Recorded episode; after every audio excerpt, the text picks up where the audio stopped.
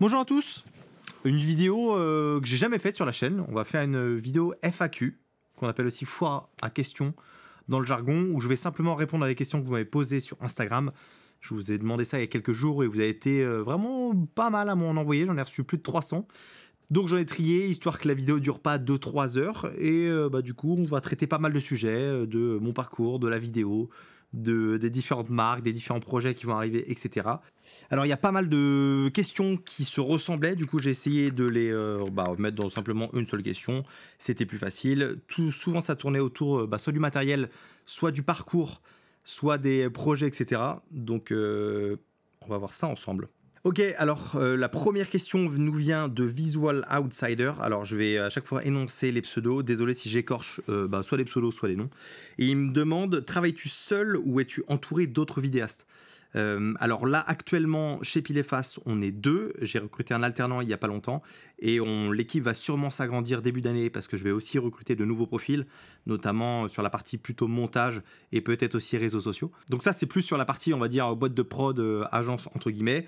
Maintenant, sur la partie euh, vidéo pure et production, ça m'arrive très souvent de m'entourer de personnes quand je suis sur des tournages, simplement parce que je trouve qu'on est meilleur quand on est accompagné et qu'une seule personne, c'est assez compliqué de gérer toutes les parties et de bien les gérer sur un tournage. Moi, j'adore m'entourer de personnes qui sont bons dans leur domaine.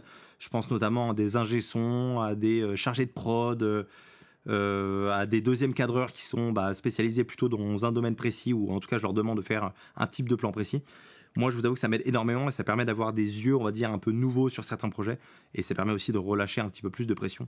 Alors évidemment, tout dépend du budget bah, qu'a le client, mais dès que je peux placer pas mal de personnes, je le fais. Aurélien.ap me demande As-tu suivi une formation pour devenir pro ou as-tu tout appris de ton côté? Euh, Alors, on va parler un petit peu plus après de mes études, de mon parcours, etc. Mais non, j'ai absolument pas fait de formation liée à la vidéo. Euh, j'ai fait, euh, fait une école de commerce où bah, j'ai appris pas mal de choses autour du business, du management, du... Euh, du coup, non, j'ai absolument pas fait de formation liée à la vidéo. J'ai tout appris en, sur Internet et via des formations en ligne liées à la vidéo, surtout dans l'univers un petit peu plus anglophone. Donc ouais, plutôt, plutôt autodidacte. SLV photographe, j'ai pas la suite du pseudo, il me semble que c'est ça. As-tu eu le syndrome de l'imposteur et comment as-tu réussi à le vaincre? Euh, alors oui, je l'ai eu, surtout quand j'étais au début, quand je me suis lancé dans la vidéo, parce que je pense qu'on l'a un peu tout ce sentiment de se dire, euh, bah en fait pourquoi il fait appel à moi? Il y a des mecs qui sont bien meilleurs que moi dans ce domaine-là. Pourquoi c'est moi qui choisis quoi? Et euh, bah déjà, faut savoir que c'est un sentiment qui part avec le temps, qu'on apprend à maîtriser, mais qui reste un peu tout le temps. Et des projets, honnêtement, on fait appel à, toi, tu sais même pas trop pourquoi.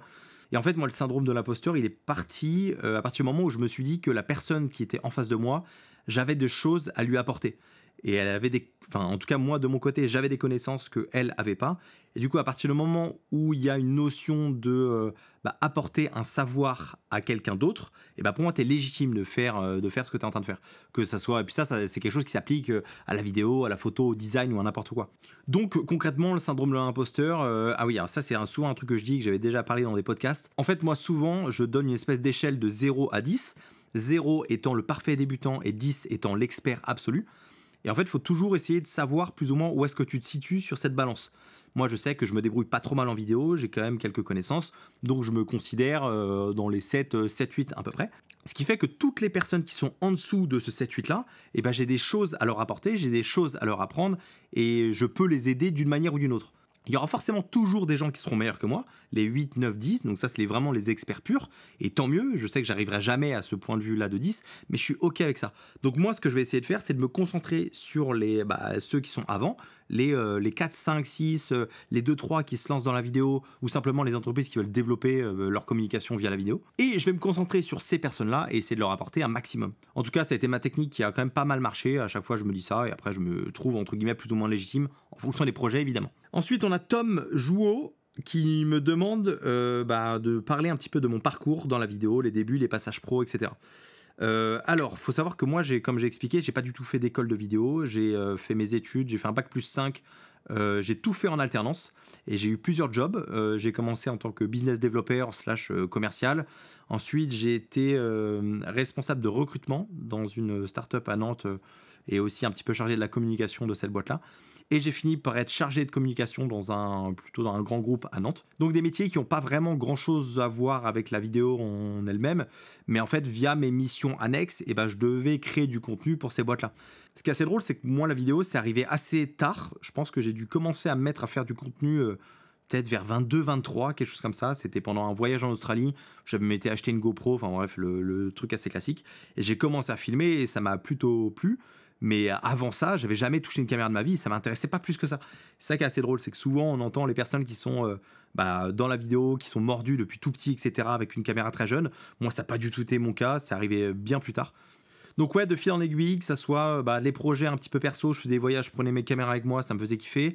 Dans mes tafs, euh, bah pareil, il me demandait de faire un petit peu de contenu vidéo et en fait je me rendais compte que c'était l'activité qui me plaisait le plus à faire dans toutes mes journées de travail. Et aussi avec mon, et aussi avec mon école, bah pareil, ils avaient besoin de faire du contenu, donc euh, bah, très rapidement, ils demandaient aux gens qui est-ce qui avait envie de faire telle ou telle vidéo. Et moi j'étais toujours chaud, donc ça a un peu démarré comme ça. Et ensuite, ils me demandent aussi euh, bah, le passage du côté un peu professionnel. Bah, c'est tout simple en fait. À la fin de mes études, je m'étais, euh, déjà lancé en parallèle de mes études, donc j'avais déjà des clients, j'avais déjà un petit peu d'expérience et un petit portfolio. Donc finalement, le passage s'est fait assez naturellement vers euh, la le full pro quoi. Et donc j'ai pu lancer mon activité sans trop de difficultés. J'ai pu trouver mes clients assez rapidement. Et aussi, ce qu'il faut savoir, c'est qu'à la suite de mes études, donc peut-être euh, allez 5-6 mois à la fin de mes études, je suis parti vivre au Canada pendant deux ans et j'ai plutôt lancé mon activité là-bas. En fait, j'ai eu un peu deux lancements, un en France et un au Canada. Voilà un petit peu pour mon parcours. Alors j'ai Safi Drone qui me demande Hello Maxime, envisages-tu de faire de la formation? Alors oui, j'ai déjà une formation au montage qui est plutôt liée sur Premiere Pro. Donc euh, là-dessus, je vous partage un peu euh, bah, voilà, tous les tips, ma manière de bosser, euh, mes, mes, petites astuces un petit peu pour aller plus vite dans le montage et surtout pour bien le faire, de créer une histoire, etc. Et là, je travaille sur une formation un peu plus importante sur le tournage. elle va contenir plusieurs modules liés au matériel, liés au réglage et surtout liés à la réalisation. Donc je pense au storytelling, à la recherche de storyboard, à la création, etc. Ça, ça arrivera premier trimestre 2023, si je fais bien les choses. Mais ça prend beaucoup de temps. Ça fait déjà quelques mois que je suis dessus. Mais j'ai vraiment envie de pondre quelque chose qui soit euh, bah, complet. Donc ça prend forcément du temps.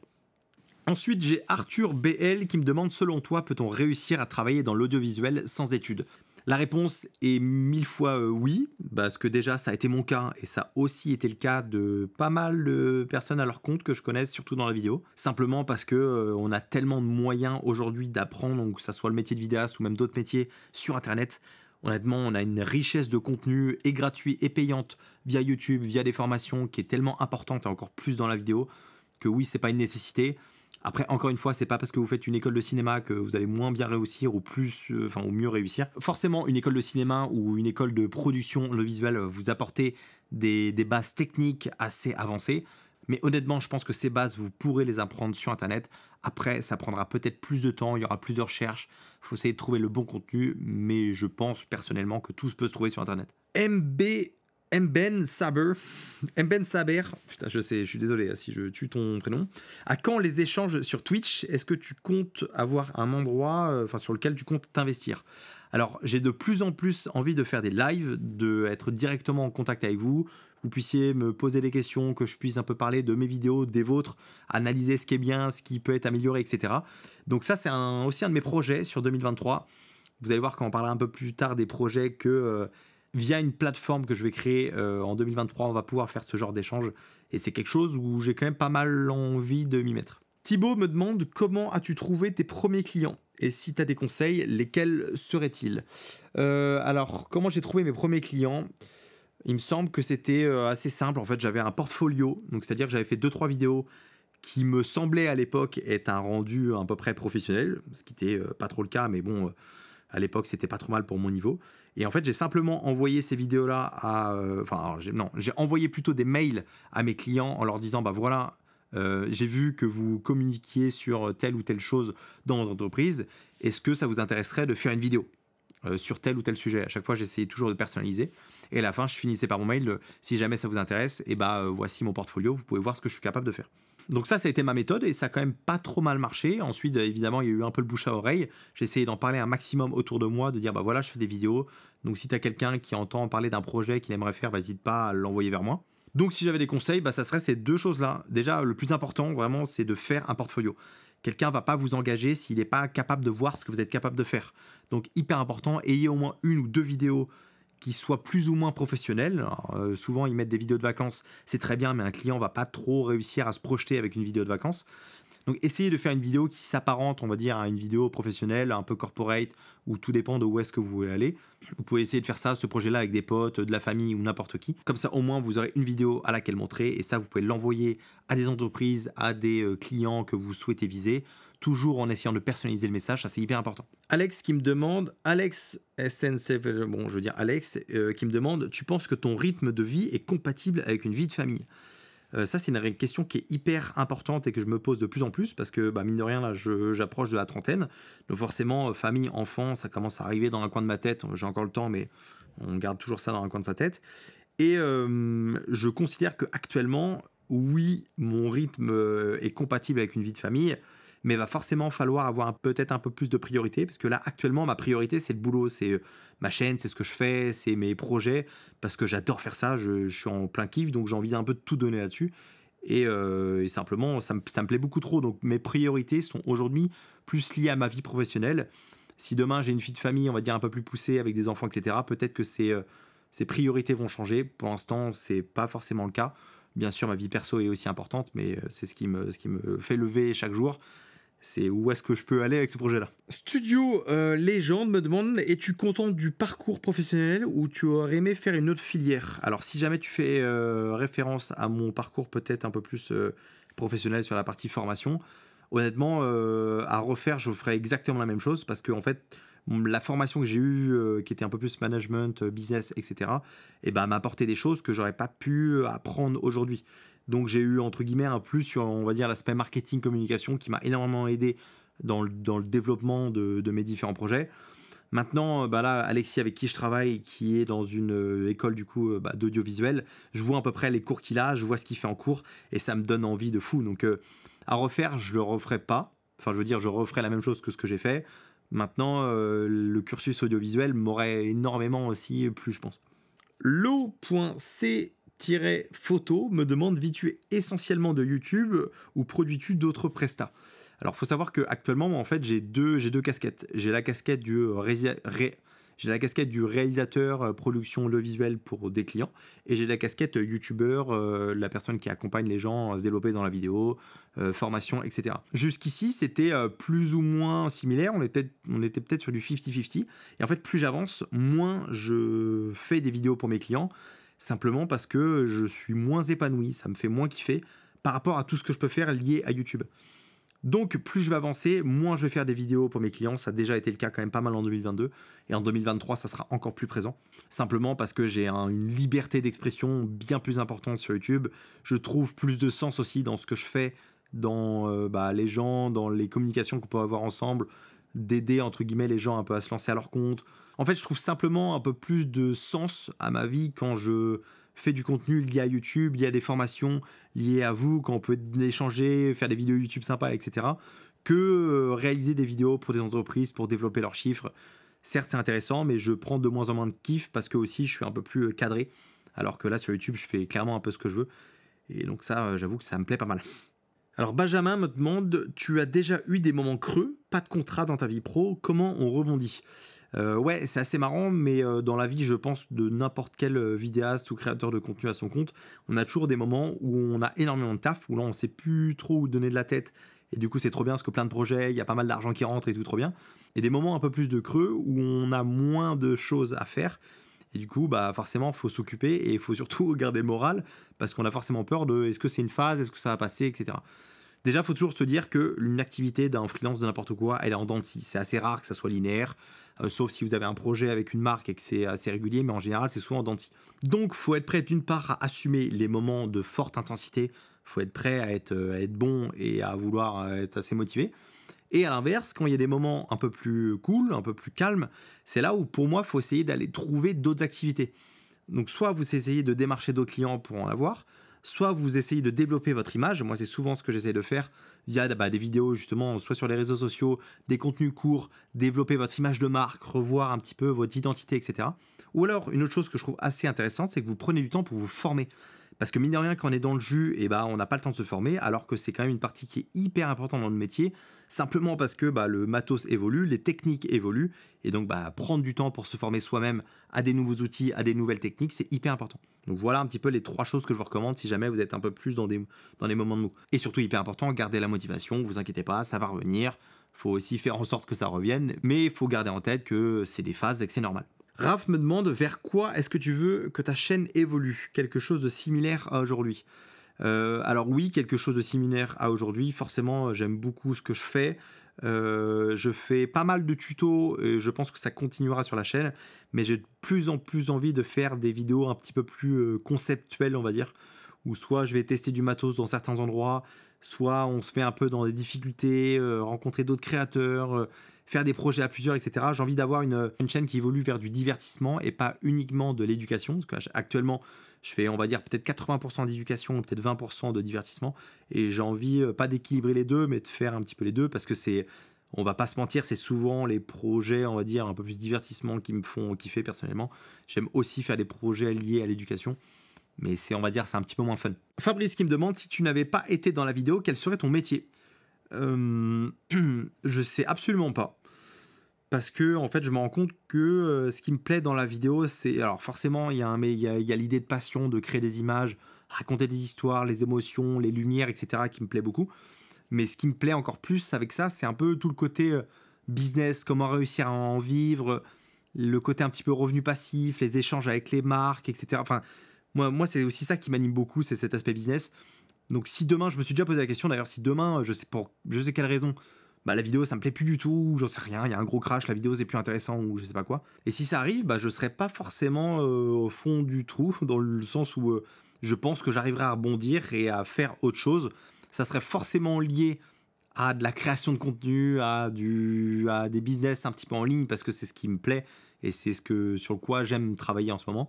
Mais donc euh, ouais, pas forcément de métier en tête, simplement faire quelque chose autour du monde du web et de l'internet. Superflu me demande As-tu eu peur de te lancer au début? Tes premiers clients se montraient sur YouTube. Euh, alors, peur, euh, oui, parce que je pense qu'au euh, début, tu jamais serein. Ça prend du temps d'avoir de la confiance en soi bah, sur ses premiers projets. Donc, au début, non, pas forcément facile, mais une fois que tu commences à avoir tes premiers feedbacks ou que tu vois que tes premiers clients commencent à être contents du travail que tu fais, bah voilà, tu prends de la confiance en soi et du coup, bah, ça devient de plus en plus facile. Euh, sur YouTube, si ça, ça a été beaucoup plus dur parce que j'étais quelqu'un avant euh, qui était euh, assez impacté par le regard des autres. Dans le sens où je faisais toujours gaffe à ce que je disais, à quoi je ressemblais. J'avais toujours peur que les gens aient une mauvaise image de moi. Enfin, assez bizarre. Donc évidemment, les premières vidéos sur YouTube, c'était très compliqué pour moi parce que tu t'ouvres au monde entier, entre guillemets, même s'il y a très peu de personnes qui regardent mes vidéos au début. Donc ouais, vraiment, ça a pris beaucoup de temps avant que je sois à l'aise avec le fait d'être, de parler à une caméra et surtout à l'aise avec le fait de publier une vidéo, de mettre à nu, entre guillemets, mes idées, ma manière de parler, ma manière de penser, etc. Ça, ça a été très compliqué pour moi. Mais finalement, avec de l'entraînement, à force de faire et refaire des vidéos, etc., bah, c'est passé aujourd'hui. Je peux dire que quand même, je suis pas mal à l'aise face à la caméra, ou même j'ai aucun problème avec le fait d'uploader une vidéo. Nitolite Prod qui me demande quand sort ton application de rencontre de vidéastes. Continue comme ça, tu régales. Merci à toi déjà. Et euh, alors cette application-là, euh, je vous en avais parlé à la fin d'une vidéo. En fait, je souhaite créer une application ou plutôt un site, enfin un endroit, on va dire, pour que vous puissiez vous rencontrer entre vous. Ça, c'est euh, quelque chose qui est toujours en, enfin, qui est toujours d'actualité. Ça prend du temps parce que c'est du taf. J'ai envie de faire ça bien, et j'ai aussi envie de sortir cette application sur réseau social entre guillemets à mon échelle après la sortie de ma formation.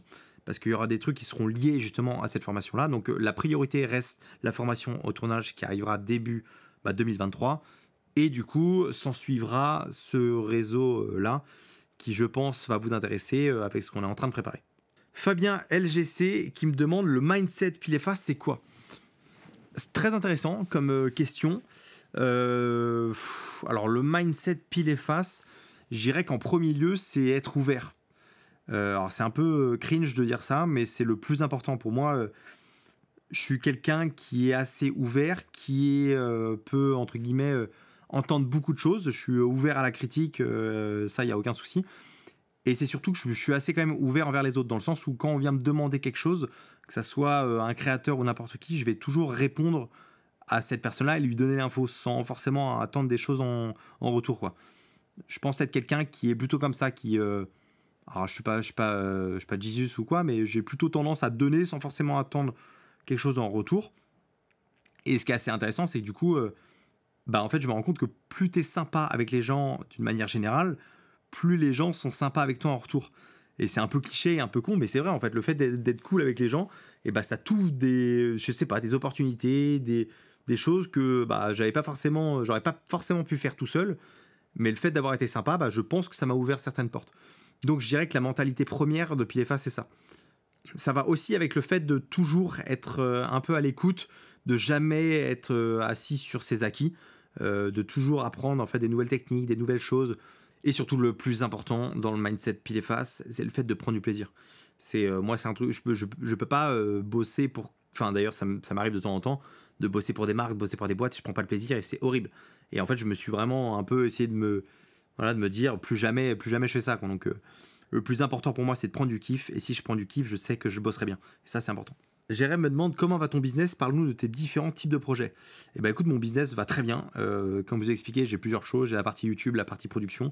La partie YouTube fonctionne extrêmement bien, la partie production aussi, mais je la mets de plus en plus de côté. Je me concentre, on va dire, plutôt sur les projets qui m'intéressent. Et ça, c'est, j'avoue que c'est un petit peu un luxe. Donc tout se passe très bien. Euh, j'ai quand même financièrement, ça se passe bien. J'ai de plus en plus de contrats qui sont intéressants. J'ai de plus en plus de beaux projets. Euh, je collabore avec plus en plus de marques qui sont cool. Ce qui était, on va dire, peut-être un peu moins le cas au début d'année. Donc, euh, honnêtement, j'ai pas, euh, rien, j'ai pas grand chose à ajouter si ce n'est que tout se passe très bien. L'airbag qui me demande ton Kinder préféré, le Kinder Bueno, un classique, je l'emmène partout. Macam et moi, il me demande ton objectif en 2023 et tes objectifs sur du long terme. Euh, alors, mon objectif en 2023, ça va être de continuer évidemment, continuer ce que je fais sur YouTube, de euh, passer quand même un step up euh, dans la production que je fais, que ça soit en termes de qualité et peut-être de contenu aussi. C'est aussi pour ça que j'ai envie de recruter. Et euh, du coup, ton objectif, c'est dur parce que j'en ai pas mal.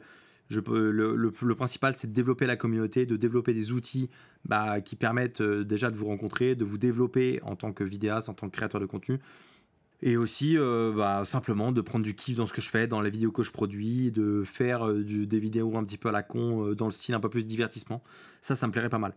Et mon objectif à long terme, j'aimerais beaucoup avoir un peu comme une agence, comme une pas une boîte de prod, mais une agence liée à la création de contenu en ligne, être une entre 5 et 10 personnes. C'est quelque chose qui me plairait beaucoup et que j'ai envie de développer. Donc ça, c'est l'objectif un petit peu à long terme. John34 qui me demande les baguettes pour manger pour ou contre. Euh, alors c'est très drôle, je suis parti à Tokyo il y a pas longtemps, j'ai essayé de manger avec des baguettes, c'était une catastrophe. Euh, donc euh, je dirais pour pour ceux qui savent s'en servir. Moi c'est pas fait pour moi, je pique avec la fourchette. Rafaoul77 qui me dit Salut, j'adore ce que tu fais. Et sinon, penses-tu faire plus de vidéos axées sur la photo? Merci, Rafaoul. Je sais pas si c'est ton vrai prénom, mais merci. C'est vrai que ma chaîne est un peu plus tournée vidéo et euh, parce que c'est ce qui me plaît en premier. Je fais de la photo, mais honnêtement, peut-être à 10% par rapport à la vidéo. Donc oui, je pense plus la chaîne grossit, plus je parle de nouveaux boîtiers, etc. Plus il va falloir que je parle aussi euh, de cette partie, on va dire un peu plus vidéo, etc. Mais honnêtement, je pense que la vidéo sera quand même tournée pas mal vidéo parce que simplement c'est ce qui me fait kiffer le plus. Cinématique DLP me demande qu'est-ce que YouTube t'a apporté humainement? Euh, humainement, il y a plusieurs choses. Il y a la partie, on va dire, un peu plus personnelle et euh, la partie avec les autres. Personnellement, ça m'a apporté euh, étrangement une confiance en soi. Parce que pourtant, quand tu t'exposes euh, aux autres, tu t'exposes à des critiques, et tu en as beaucoup. Mais en fait, le fait d'avoir aussi beaucoup de retours positifs, bah, ça te blinde un peu plus. Et je sais pas, aujourd'hui, les, les critiques négatives, vraiment juste pour bâcher, ça me fait mes zéro effet.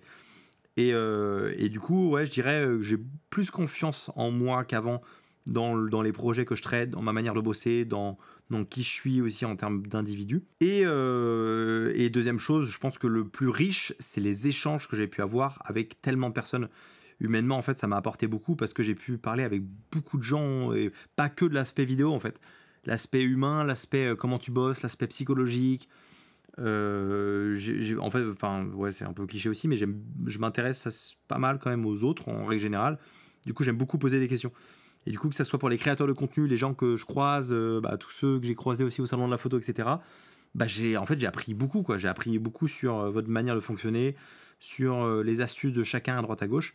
Et ça, si j'avais pas fait YouTube, je sais que je l'aurais jamais eu. Et je pense que humainement, j'ai progressé beaucoup plus rapidement grâce à YouTube et j'aurais mis plus de temps à, à voir, euh, on va dire, peut-être le bon côté des choses. j'aurais mis plus de temps si j'avais pas été sur YouTube, ouais, c'est sûr. Mathieu Prou me demande comment ça va pour de vrai. C'est vrai que c'est une question euh, intéressante parce que bah, sur les réseaux, on voit que le positif et euh, bah, très peu de, de négatif, de perso, euh, de mal-être, etc. Et alors moi, je suis épargné, je touche ce que je veux, mais je me sens hyper bien dans mes pompes. C'est vrai que je suis pas, je suis en général plutôt positif dans la vie et j'ai de la chance, mais j'ai pas de problème grave. Ce qui fait que je suis hyper bien dans mes pompes, je suis hyper bien dans ma vie pro, je suis hyper bien dans ma vie perso j'ai aucun problème. Donc je me sens déjà, je me sens privilégié. Parce que premier important, c'est la santé. J'ai pas de problème de santé. Ma famille a pas de problème de santé. Donc déjà, boum, une fois que ce bloc-là est posé, bah, je me dis honnêtement, le reste à côté, c'est minime, quoi, on va dire. Et euh, bah, j'ai de la chance d'exercer le métier que j'aime. Il n'y a pas eu un jour où je me lève où je me dis putain, ça me fait chier d'aller bosser. Et euh, ça, je sais que c'est une chance de malade. Donc non, en vrai, je suis heureux à 7000%. Je vois pas ce qui pourrait aller de mieux dans ma vie. Tout se passe très bien. Donc euh, voilà, je suis bien. Alexandre me demande arrives-tu facilement à dissocier vie pro et vie perso? Honnêtement, non. Non, parce que bah, quand tu crées ta boîte, c'est ton truc, c'est ton bébé, tu as envie que ça marche, tu as envie que ça, tu vois, que ça se lance. Donc, euh, non, ça serait. honnêtement, j'y pense tout le temps. Mais, mais en fait, ça me dérange pas du tout. quoi. C'est marrant, mais ça me, ça me gêne pas du tout parce que vu que j'adore ce que je fais, bah, c'est cliché, mais j'ai pas, pas l'impression de bosser. quoi. Ce qui veut dire que quand je suis euh, chez moi et que je pense à ce qu'il faudrait que je fasse dans telle ou telle situation, bah en soi c'est bosser parce que c'est pour développer ma boîte, mais dans ma tête moi je suis juste en train de penser de, euh, enfin voilà c'est, c'est non ça me ça me gêne pas du tout. Donc euh, non j'arrive pas forcément à décrocher. De temps en temps quand on part en voyage, quand je suis avec ma copine dans à des endroits etc. Euh, si j'arrive à pas forcément y penser, mais en fait c'est en fait surtout dès que j'ai un trou où je sais pas quoi faire, et bah je vais forcément lier n'importe quoi à mon business, à mes vidéos, à trouver des idées, trouver des concepts, etc. Mais j'adore ça. Donc, euh, bon, perso, j'avoue que ça me pose vraiment pas de problème. Z Mazi qui me demande au début, tu croyais en toi? Euh, Au début, je croyais en moi. Euh, non, au début, je doutais beaucoup de mes capacités à réussir tout seul parce que je suis quelqu'un d'assez feignant, je pense. Et il faut souvent qu'on me bouge le cul pour que je fasse des choses. Donc j'avais un peu peur de ça, de bosser tout seul. J'avais peur d'être, tu vois, un peu de, un peu de rien foutre. Et étrangement, ça fait le truc inverse. Le fait d'être tout seul, de bosser pour moi, de développer mon propre truc, et bah ça me fait un peu bosser euh, comme un dingue, sans trop trop euh, regarder le temps qui passe, etc. Euh, donc au début, non, je croyais pas en moi, mais le fait de m'être lancé et bah, d'avoir plus ou moins réussi dans certains domaines, et bah fait que bah, du coup maintenant je crois en moi et ce qui est surtout très intéressant, c'est que maintenant, dès que je lance un projet qui a un peu rien à voir avec ce que je fais, je suis beaucoup plus confiant. Parce que je sais, je connais, on va dire, un peu plus le process. Je sais que je vais prendre des murs dans la tronche. Je sais que je vais avoir des succès, des défaites, des échecs, etc. Mais euh, trust de process, ça c'est une phrase qui est importante. Il faut croire en process. Si vous mettez du temps, si vous mettez dans l'application, si vous y croyez vraiment, vous verrez que ça prendra.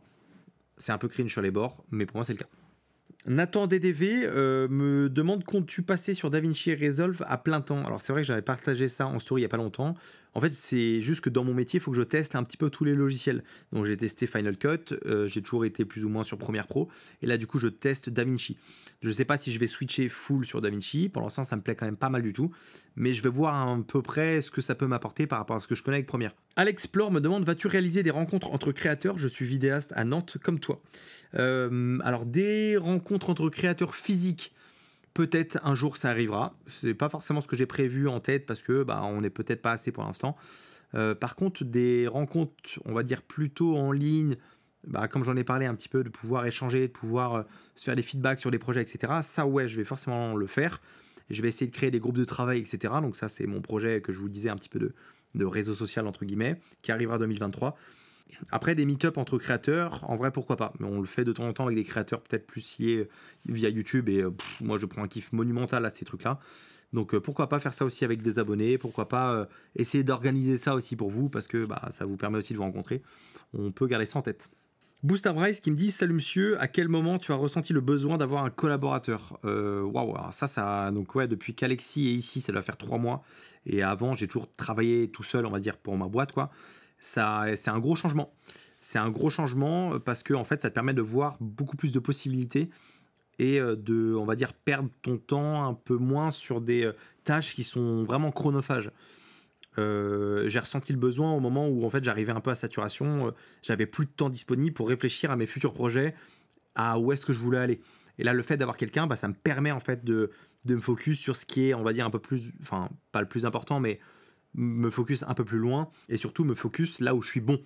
Et déléguer des tâches, on va dire, qui sont plus chronophages et qui peuvent être faites par quelqu'un d'autre qui vont pas du tout impacter la qualité de mes contenus. Et ça, perso, d'avoir quelqu'un qui bosse avec vous et pour vous, oh, waouh, c'est un, un, pur kiff et euh, ça convient pas à tout le monde. Il y a des personnes qui n'aiment pas forcément ça, euh, mais moi j'adore et mon but c'est vraiment de bosser avec euh, pas mal de personnes différentes et c'est ce que j'aimerais euh, vraiment assez fortement d'avoir une grosse équipe et qu'on puisse avancer sur pas mal de beaucoup de projets. Axel Prune qui me demande envisages-tu un prochain feat avec des créateurs de contenu? Oui, ça, ça va être un des objectifs 2023. J'ai envie de j'ai envie de voir du monde, j'ai envie de faire des vidéos avec d'autres créateurs parce que bah quand même en behind the scene on se parle avec beaucoup de monde, euh, surtout bah, dans le créateur francophone. Et sauf que j'ai enfin voilà j'ai envie de faire des concepts un peu marrants avec eux, j'ai envie de les mettre en avant euh, si vous les connaissez pas déjà. Euh, simplement parce que je trouve ça sympa, ça apporte aussi un peu plus d'humain que juste euh, un mec qui parle tout seul face à sa caméra. Donc oui, il y en aura en 2023. Sandrine Golade. Sandrine Golade. C'est pas Sandrine, putain, c'est un gars. Si c'est un gars, désolé. Euh, est-ce que tu penses que la vidéo, c'est un milieu trop concurrentiel ou bien on peut trouver sa place? Absolument pas. Je pense qu'on a de la place pour tout le monde. Plus on avance, plus on avance, plus les entreprises ont besoin d'avoir du contenu audiovisuel, encore plus maintenant avec les contenus verticaux, etc. Donc pour moi, oui, à 100 000%, il y a de la place pour tout le monde, que ce soit sur la partie vidéo pour les entreprises ou même sur YouTube. Honnêtement, euh, il y a de la place pour pas mal de personnes. Donc faut vraiment pas que ça soit une barrière pour vous. Théofly me demande pourquoi as-tu commencé YouTube euh, Intéressant. Première raison, je dirais euh, bah, que quand j'ai débuté, j'avais peur du regard des autres. Donc je me suis dit que si je commence à poster des vidéos sur YouTube, bah, vu que ça me fait flipper euh, du retour des gens, je vais forcément travailler plus en profondeur les vidéos avant de les sortir. Donc normalement, je devrais maîtriser un peu plus mon sujet. Donc ça, je m'en souviens de me dire, euh, bah voilà, ça va te permettre d'apprendre beaucoup plus vite et surtout de taffer en profondeur et pas faire euh, les choses à moitié comme tu as un peu l'habitude de faire avant. Et deuxième raison, je vais pas vous mentir que je suis un très gros consommateur de YouTube. Je regarde énormément, je regarde énormément de vidéos de créateurs de contenu, que ce soit francophone ou anglophone. Et euh, la vie de ces mecs-là me faisait kiffer de tester du matos, partir dans des endroits de fou, être invité par des marques, faire des choses c'était un, rêve un petit peu et euh, de voir que bah, ça marchait bien en France, de voir des gars que je suivais plutôt bien marcher, je me suis dit bah pourquoi pas moi? Et en fait, je me suis lancé, je me suis simplement lancé comme ça. Et après, euh, ça n'a pas trop trop mal marché pour l'instant. Alors, Micardi me demande ton budget matos ont-ils des répercussions sur ton mode de vie? Alors actuellement un peu moins parce que je suis en société, donc maintenant ça devient en fait des frais de société tout le matos que j'achète. Mais à l'époque où je me suis lancé et que j'étais freelance, faut savoir que j'ai pas besoin de grand chose pour vivre entre guillemets. Je m'achète très peu de fringues, je sors pas non plus énormément. Donc en fait tout, tout de l'argent que je générais via mes autres projets, via mes tafs, etc., tout passait dans le matos vidéo. Euh, donc ouais, j'ai eu un peu le syndrome au début au lancement d'activité. J'achetais vraiment énormément de matos alors que j'avais pas tant besoin que ça. Donc euh, j'ai 90% de ce, que, de ce que je gagnais, autre de évidemment tout ce qui est alimentaire, etc., qui passait dans le matos. Et ça, c'était pas, pas la meilleure des solutions. Wing Gertner qui me demande comment s'est passée cette année 2022. Euh, elle s'est très très bien passée. Honnêtement, euh, j'ai eu beaucoup de projets. j'ai pu partir en voyage. J'ai pu bosser avec les marques que je rêvais de bosser depuis, bah, depuis le début de la création de ma chaîne. J'ai pu recruter du monde, donc euh, non, c'était une très belle année. C'était aussi la première année en tant qu'entreprise, parce que je suis plus... Euh,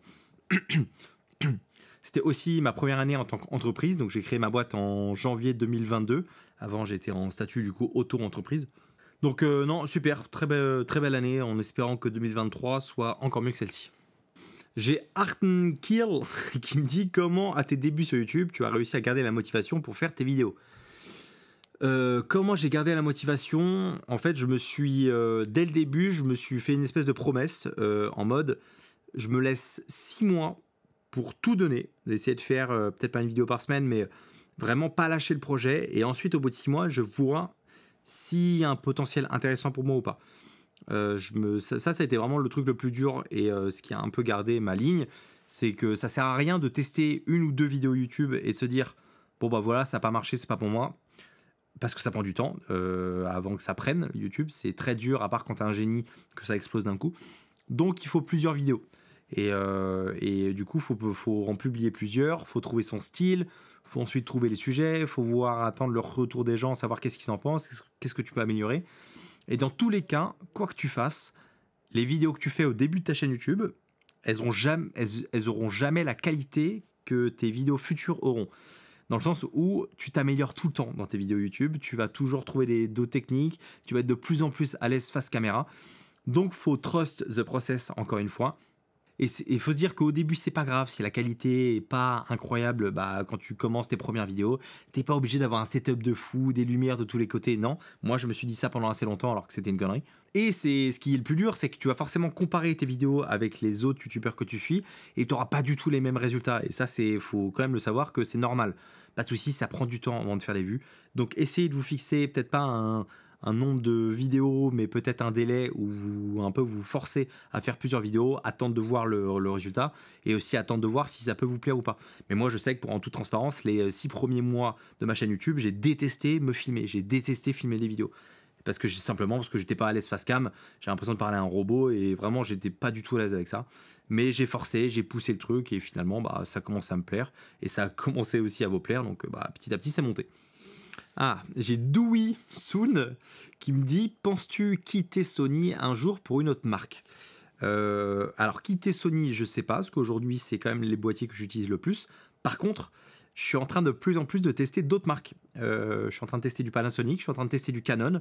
Pourquoi pas tester du Nikon aussi par la suite? J'ai testé de la Red, j'ai testé d'autres boîtiers, de la Blackmagic, etc. Simplement parce que plus je grossis, plus je me dois d'être euh, objectif sur les boîtiers que je présente et je peux pas être utilisateur que d'une seule marque. Je trouve que c'est pas fair par rapport à mon audience parce que euh, bah, du coup simplement je manque d'objectivité vu que je connais qu'une seule marque. Donc en 2023, je vais tester beaucoup plus de marques sur la chaîne, euh, pas que du Sony. Et quoi qu'il se passe, euh, je me suis dit aussi que jamais je chercherai à être ambassadeur d'une marque pour garder en fait cette objectivité. Donc si la question c'est que est-ce que je compte quitter Sony un jour, euh, peut-être, si je trouve qu'il y a une marque qui est un peu meilleure sur certains points ailleurs, pourquoi pas? Kizzy officiel qui me demande le projet dont tu es le plus fier. Hmm. Je pense que le projet dont je suis le plus fier, c'est d'avoir bossé avec DJI. C'était un objectif que je m'étais fixé en lançant ma chaîne YouTube, en mode c'est un peu la, top boîte avec qui j'aimerais bosser. Et on a pu travailler ensemble sur différents drones sur la chaîne. Et ça que j'avoue que c'est quand même une petite fierté parce que je suis un très grand fan de drones. Je suis un grand fan aussi de DJI, de ce qu'ils peuvent proposer dans euh, pas mal de gammes différentes. Et du coup, euh, ouais, non, c'était quand même un bon rêve que j'ai réalisé. Il euh, faut continuer maintenant les partenariats avec eux. Mais ça, c'était un petit kiff. Bird Drone qui me dit quel est ton meilleur souvenir de tournage et le pire? Hmm, Alors, du tournage en production c'est des. Euh, ouais, je sais pas, il y en a eu pas mal, mais je dirais sur les fins de tournage, quand tu as travaillé comme un malade, que tu es claqué et que tu es content des plans que tu as eu, c'est un sentiment de bien-être qui est assez important. Euh, qui je trouve, enfin tu vois, où tu as un peu la pression qui redescend, tu te dis putain, on a quand même fait un truc propre. Et ce sentiment en fait d'avoir hâte d'aller voir ce que ça donne euh, sur le montage, de checker un peu les rushs, ça j'avoue que ça, ça me fait kiffer. J'ai pas de tournage comme ça en tête. Par contre, il y a un, un tournage, euh, si par contre un enfin c'est pas vraiment un tournage, mais là récemment on est parti à Tokyo avec euh, une 8-9 créateurs pour un projet dont j'ai pas trop le droit de vous en parler pour l'instant, qui arrivera début janvier. Et du coup, euh, eh ben on était, bah même il y avait quand même beaucoup de personnes, on était plus de 50 créateurs dans le monde, et on s'est retrouvé au même endroit à filmer. Et la sensation était incroyable. enfin, toutes les personnes autour de toi connaissaient plus ou moins euh, ce que tu vis quand tu crées des vidéos sur YouTube ou même simplement quand tu crées des vidéos tout court. Donc il y avait une espèce d'émulation de gens qui filmaient tout et n'importe quoi. On parlait dans toutes les langues, enfin c'était vraiment un pur kiff et je pense qu'à ce jour-là, c'est peut-être mon meilleur euh, souvenir quand même en tant que créateur de contenu, vidéaste, créer des vidéos, d'être en symbiose un peu avec tout le monde, à, filmer un peu tout et n'importe quoi. C'était un plus gros kiff. Et le pire souvenir, euh, hmm, pire souvenir, j'ai jamais eu de gros problèmes sur mes tournages, euh, sur mes tournages de production pure pour mes clients. Ça m'est jamais arrivé. Je touche du bois pour l'instant, mais j'ai pas eu de gros problèmes. Euh, par contre, ça m'est arrivé. Euh, un truc qui m'est arrivé, c'est on, c'était pour DJI. On, est parti là-bas. C'était pour la vidéo du Mavic 3 et on a eu un problème avec le drone. Donc on avait quand même réservé. Donc c'était, on était parti à Madère au Portugal. J'étais parti avec Pierre, un pote, pour cette vidéo-là exprès, etc.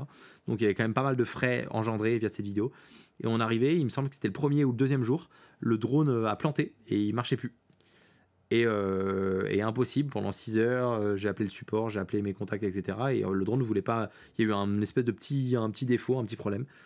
Et euh, je trouvais pas la solution. Donc je me suis dit, on est, on est venu ici pour faire cette vidéo-là et je peux pas la faire. Donc c'était très très euh, dur, un peu psychologiquement. Et euh, donc on s'est dit, bon, pas grave, on est là, on va aller filmer. Et du coup, en se baladant à droite à gauche, on dit, vas-y, on va retester. Et sans aucune raison apparente, le drone a remarché. Donc euh, bon, peut-être un bug de firmware, peut-être un bug de je sais pas quoi.